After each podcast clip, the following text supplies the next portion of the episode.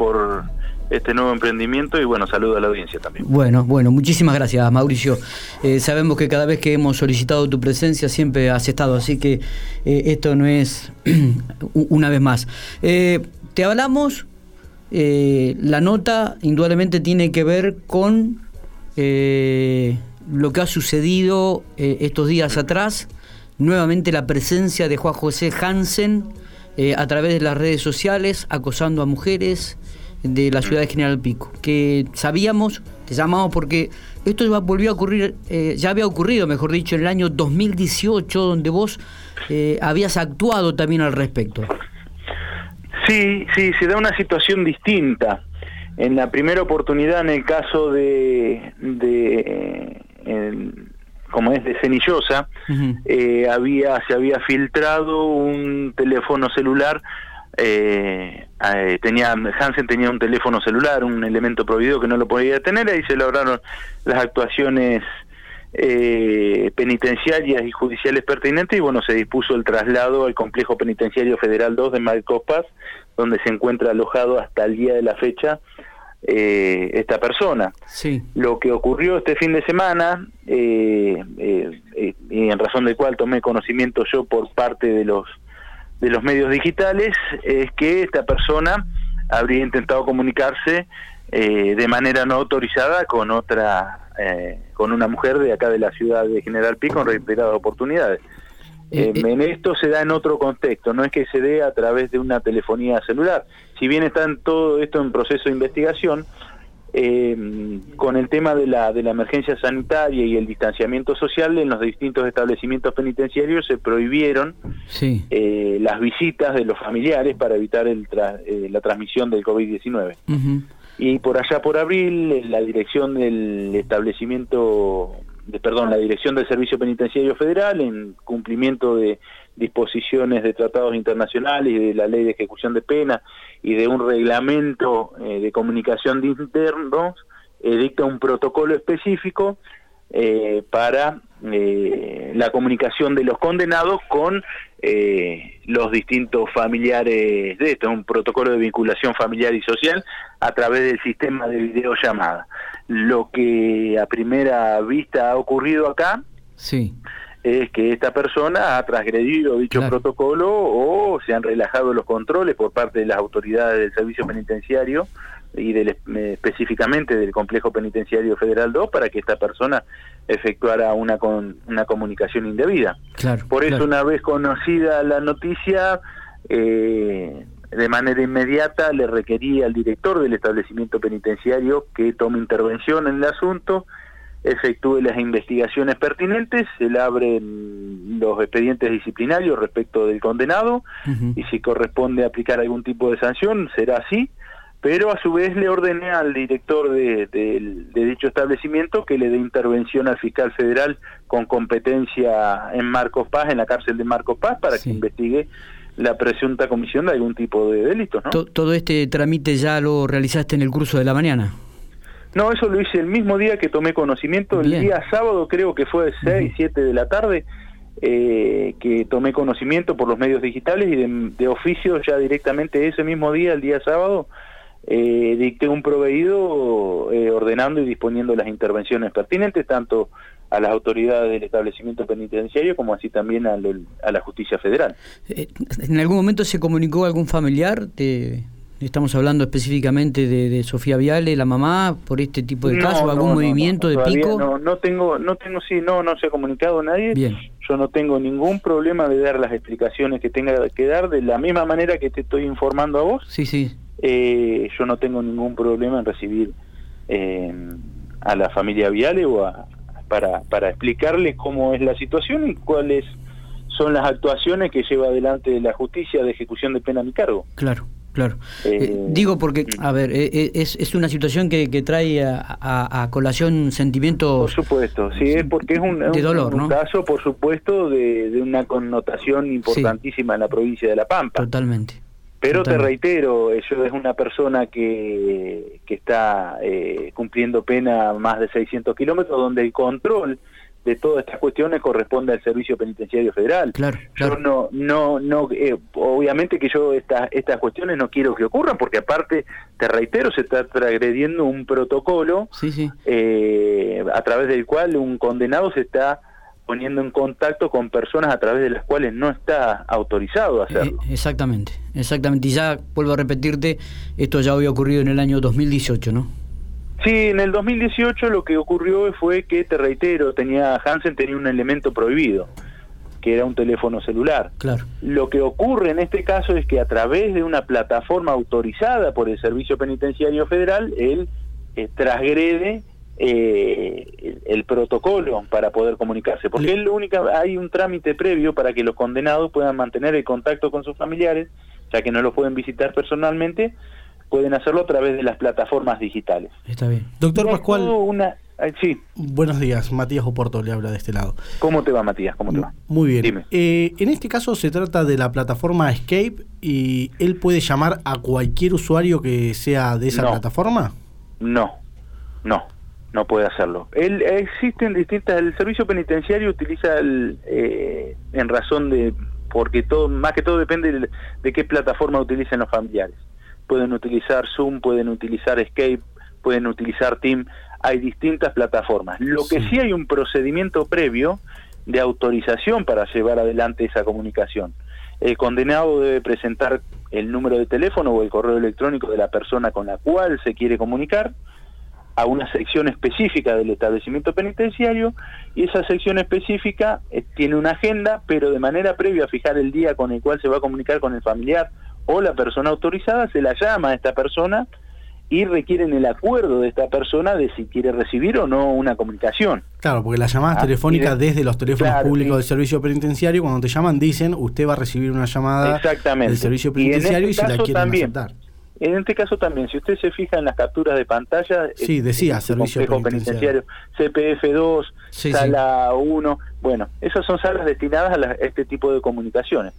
Lo que sí te digo es que a prima facie se puede ver que se ha transgredido ese protocolo de comunicación.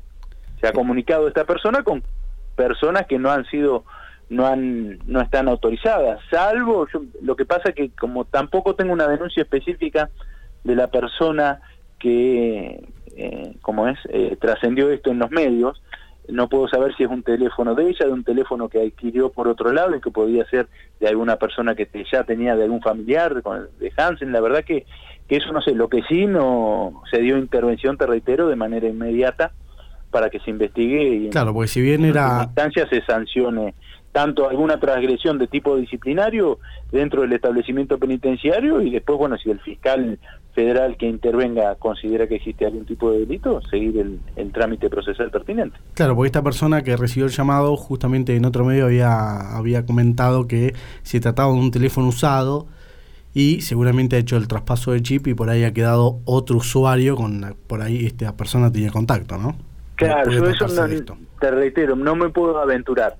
Lo que sí me corresponde a mí como juez a cargo de la ejecución de la pena, del control de la ejecución de la pena, de establecer a ver qué pasó y por qué esta, esta persona, Hansen, se comunicó con alguien que no estaba autorizado para hacerlo. Bien. Muy bien, Mauricio. Después puede llegar a existir un montón de justificativos, eh, uno de los cuales puede llegar a ser el tuyo. Pero bueno, es toda una cuestión hipotética sobre la cual no me, no me corresponde expresarme hasta tanto yo no tenga datos concretos en relación a cómo fue todo. La, la justicia federal en este caso eh, va a tener que informarle a usted o cómo va a ser el procedimiento? En este sentido, no. Dentro del establecimiento penitenciario se puede dar inicio a un sumario disciplinario y en razón por la transgresión, te re- reitero el Claro, protocolo este del servicio penitenciario y dentro del establecimiento se le pueden imponer diversas sanciones. Existe un procedimiento administrativo y si se, como es, se llega a comprobar de que ha existido la violación a, este protocolo, es pasible de diversos tipos de sanciones. eh, los condenados que están establecidos eh, por la legislación vigente. Después, con independencia de que el fiscal que yo dispuse, le, ordené al director del penal que le dé intervención a la fiscalía. Si ha existido algún tipo de delito, la Fiscalía Federal con competencia en el establecimiento penitenciario y dará inicio a las actuaciones pertinentes, te reitero, en caso de que se detecte algún tipo de delito de los establecidos en el Código Penal, el delito de grooming, en el cual existe alguna utilización de estas plataformas o por vías electrónicas, ¿no? Muy bien. Mauricio, gracias por estos minutos. ¿eh? No, por favor, no hay problema. Regularmente cumpliendo. No, no, en, ese sentido siempre eh, se hizo hincapié desde el Consejo de Administración, estamos en diálogo permanente con, con todos los, eh, los sindicatos eh, que integran, que, donde se, se, ven agrupados la totalidad de los empleados de la cooperativa. Hay 10 o 11 sindicatos y con todos tenemos diálogo y a todos le, siempre le manifestamos que la prioridad de la cooperativa era eh, mantener la planta de, personal y abonar los salarios en tiempo y forma. Y en esto también hay que rescatar las distintas herramientas que desde el Estado han posibilitado que podamos cumplir en tiempo y forma con eh, estos compromisos, ¿no? como es lo salarial que es fundamental para nuestros, Totalmente. nuestros empleados. Miguel, ¿este parate también frena de alguna manera algún proyecto, alguna inversión que tenían en mente? Eh, bueno, eh, eso es buena la pregunta porque siempre hay que, hay que resaltar que en, en estas épocas económicas difíciles nosotros tenemos una morosidad creciente, que es un conjunto de, de asociados que no nos que hoy por hoy no pueden hacer frente al pago de los servicios en tiempo y forma. Me, seguís con la, pregunta, digo, pero hago un paréntesis en esto que estás manifestando esta gente de morosidad es gente que puede pagar y no lo hace o es gente que realmente está en una situación mal económicamente y no lo puede afrontar? Mira, eh, la, mora eh, en este último tiempo ha crecido y ha crecido mucho, con lo cual uno eh, siempre cree que es gente que efectivamente en su gran mayoría no puede afrontar el pago de los servicios. Lógicamente, no te puedo asegurar que sea el 100% que no puede pagar. Siempre habrá alguno que aprovecha la situación y, y entre esos dice, bueno, no me cortan, no pago y, pudiendo pagar... Juegan con esto Claro, pudiendo pagar a lo mejor no está haciendo frente a abonar eh, esos servicios, pero eh, ese número creo que debe, es ínfimo y en su gran mayoría el problema es que eh, la recesión y los tarifazos han llevado a que mucha gente no pueda pagar. Y en esto te decía, vos mm, siempre hay que poner sobre la mesa también eh, lo que vos manifestabas recién, el tema de las inversiones. Nosotros tenemos un proceso de morosidad que ha crecido, que va en aumento y que provocó el endeudamiento de un porcentaje de asociados con la cooperativa y a su vez la cooperativa con el APE. Pero hay, y hay que ponerlo arriba de la mesa y rescatar que hay un 80% de gente que paga en tiempo y forma eh, los servicios. Y para esa gente el servicio tiene que ser de calidad. Para eso se requieren inversiones. Y eh, nosotros eh, en esto siempre hacemos hincapié en que la calidad, o al menos lo que nuestros asociados nos reflejan en una encuesta que hacemos de manera anual, servicio por servicio, siempre vemos reflejado que tienen los servicios son de calidad y que los asociados eh, eso lo ponen arriba de la mesa y lo tienen en cuenta. Nosotros, por hablar del servicio eléctrico, eh, si uno hace memoria, eh, no, no, hay cortes significativos en la prestación del servicio en, en, en lo que es la ciudad y eh, cuando se produce algún corte es para mantenimiento del servicio y si hay algún inconveniente siempre es superado en 20 minutos, media hora. No existe esa problemática de la, eh, por ahí que uno ve en, en, televisión en Buenos Aires, donde la gente se le corta el servicio eléctrico y tiene que estar, eh, hay una semana, 10 días, nadie aparece, hacen reclamos, eh, tienen que llegar a cortar la calle, a quemar gomas y recién ahí aparece alguien de, de, de Nore, de Sur, por decir, de las grandes compañías, a tratar de ver qué es lo que está pasando, a bajar los decibeles y vemos que en, los comercios es habitual en Buenos Aires que cada uno tenga su grupo generador y tiene que estar preparado para cuando se corta la energía. Eso en La Pampa no sucede, no sucede en General Pico. Eh, puntualmente en algún momento que nosotros tenemos ya eh, como que es probable o es factible que alguna tormenta provoque algún, algún daño, esas tormentas de verano que son habituales en nuestra provincia, provoque daños en, el sistema eléctrico. Eh, sabemos que es así, que hay que afrontarlo y que seguramente eh, después de esas tormentas va a haber que hacer una inversión importante para recuperar los postes que se han caído y demás, y eso se hace, es habitual, no se ha dejado de hacer, y eso redunda en la, en la calidad de la prestación del servicio.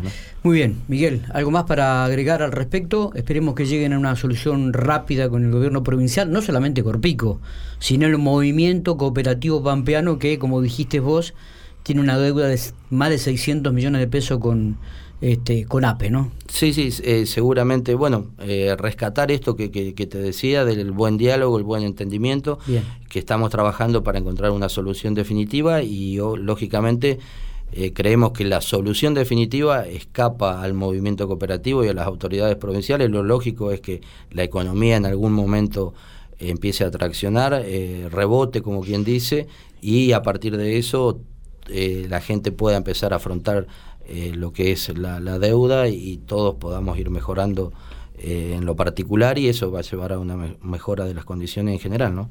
Muchas gracias por haber venido. Muy bien, hablamos entonces con Miguel Prieto, secretario del Consejo Administrativo de la Cooperativa Local. Música y venimos.